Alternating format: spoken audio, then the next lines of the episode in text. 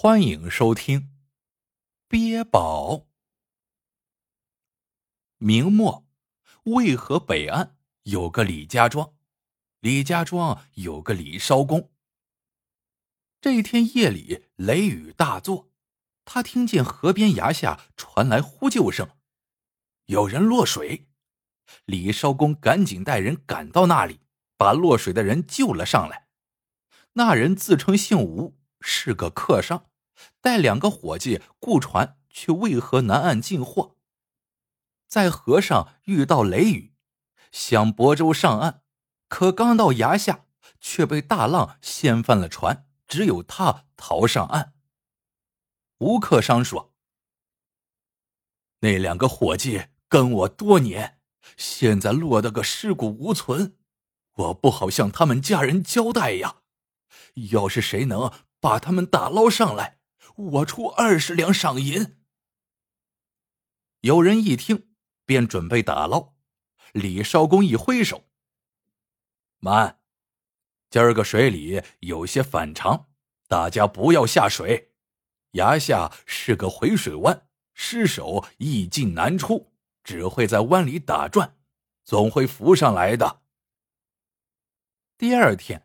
尸体果然在下游浮出，可奇怪的是，尸体没有被水泡肿，反而变得干巴巴的，像块朽木。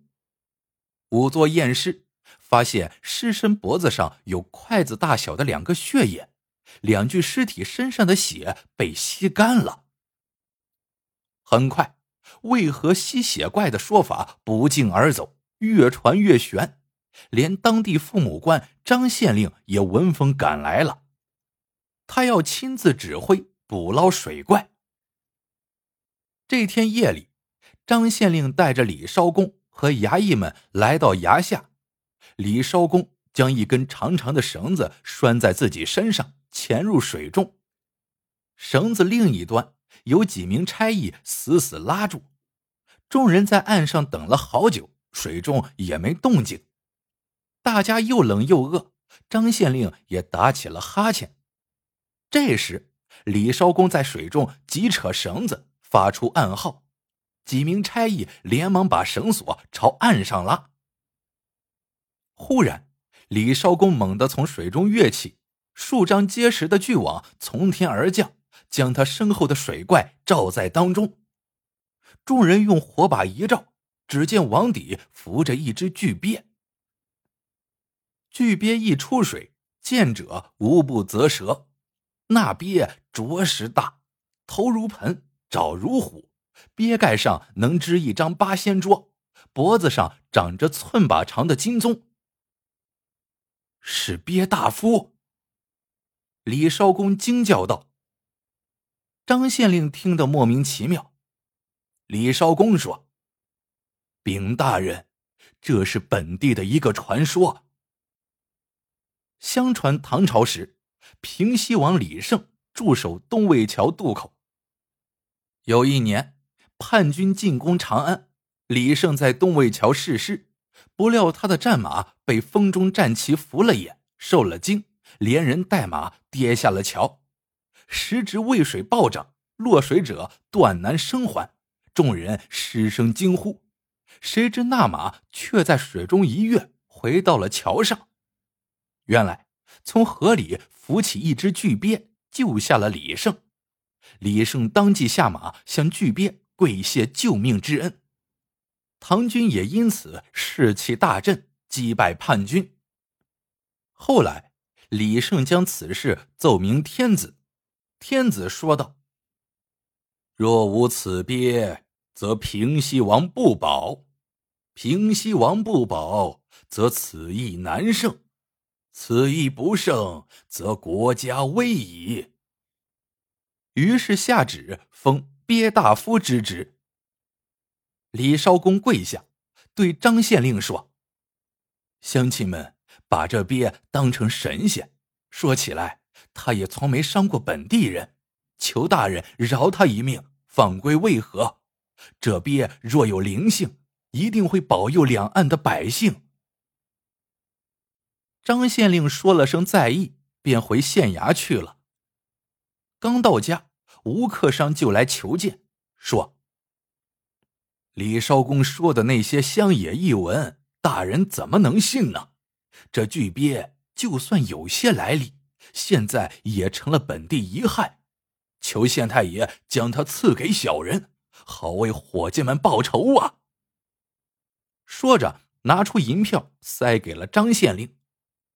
张县令接过，说道：“可是这捉鳖之功，大半都在李少公啊。”吴克商说：“小人只想为伙计报仇，这鳖甲能卖不少银子，都归李少公吧。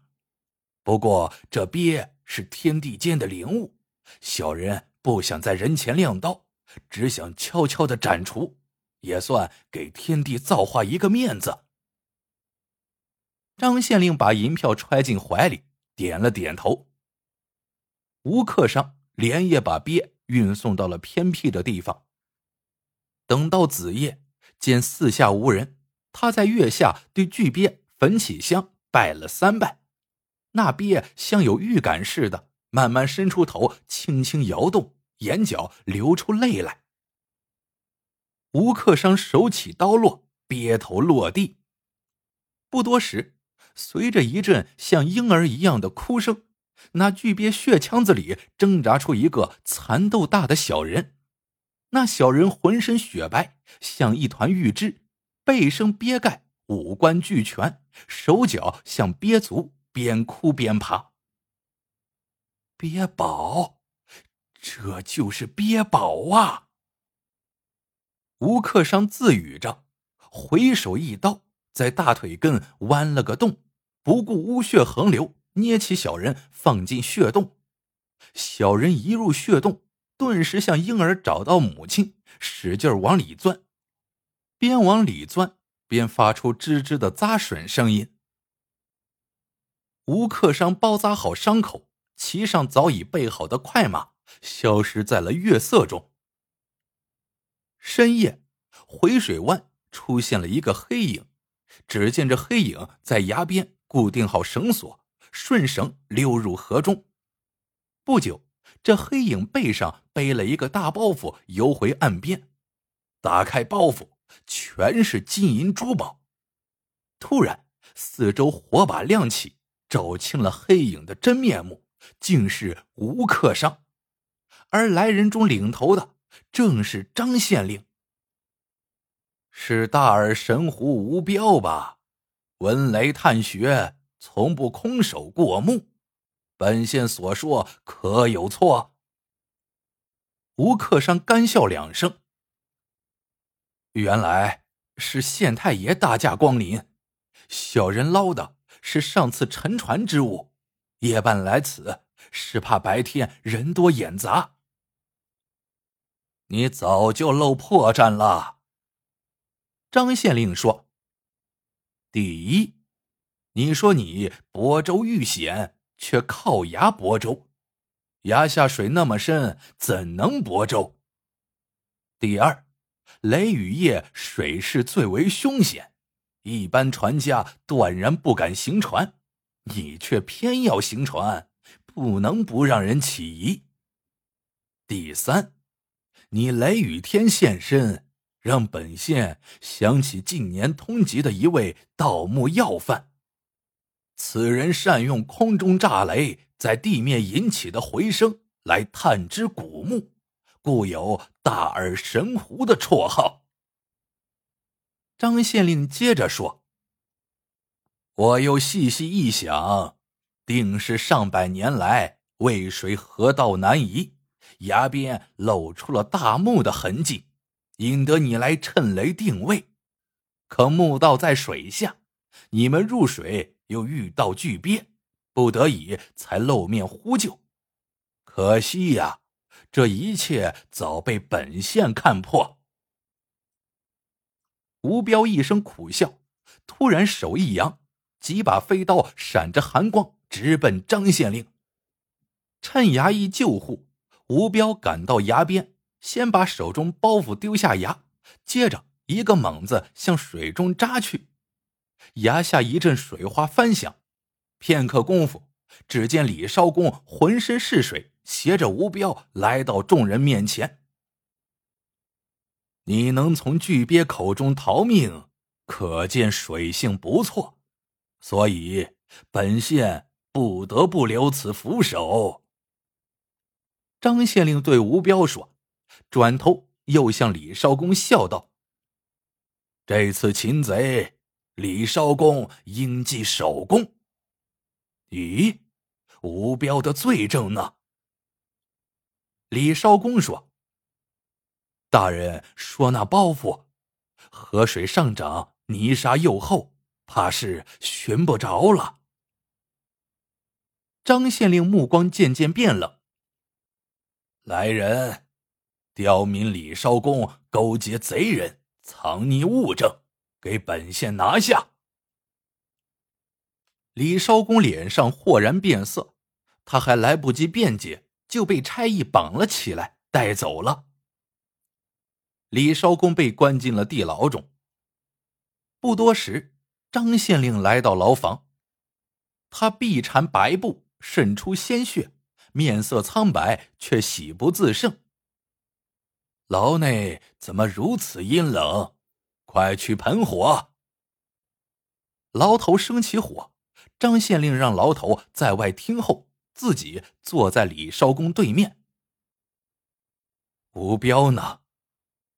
李少公冷冷的问：“明知故问，我取了他身上的鳖宝，还能让他活着？”张县令抬起受伤的手臂。如今本县身负鳖宝，神木如电，为何两岸有多少帝王陵墓，藏着多少金银珠宝？有这鳖宝，我一看便知。不过，鳖宝以血肉为食，会折人的寿，以后只能常喝鲜血滋养了。张县令得意洋洋的说着，摸出酒壶喝了一口。李少公看张县令嘴角流着的血痕，惊道：“这莫非是？”张县令点点头说。吴彪也只有这点用处了。李少公一字一句的说道：“看来下一个就轮到小人了吧？”李少公一边说，一边将绑在脚上的两片甲状物解下，扔进火盆里。大人，还记得平西王陵墓的传说吗？那个传说是假的。张县令不由得一愣。李少公说：“当年平西王在桥上落水，是一个叫李别的家将跳入水中，拼命用身子垫住马蹄，才使平西王安然无恙。后来平西王归天，李别自愿守灵，他后人在此地聚居，就成了李家庄。”至于李少公，就是世代相传的守灵人。李少公接着说：“小人曾苦苦劝说大人不要斩杀老鳖，可大人一心只想盗墓，却不知道鳖宝虽然神奇，却有一样东西能破除它的灵性。”张县令刚问了句“什么”，忽然。他觉得喉咙里发不出声音来了，接着口中吐出了大口大口的鲜血，他惊恐的嗷嗷怪叫着，声音却已是含混不清。李少公指着火盆说：“鳖宝最喜欢吸食热腾腾的鲜血，这鳖甲却是阴寒之物，它燃出的烟，鳖宝一闻必死。”他一死，所吸食的热血迸发，被他吸附的人也必然五内俱焚而死。原来，刚才李少公扔进火里的正是鳖甲。外面等候的衙役听见牢房内有奇怪的声响，闻声而来，见此情景，无不大惊失色。李少公倒是松了一口气，喃喃自语道：“这世上再没有鳖宝了。”好了，这个故事到这里就结束了。喜欢的朋友们，记得点赞、评论、收藏。感谢您的收听，我们下个故事见。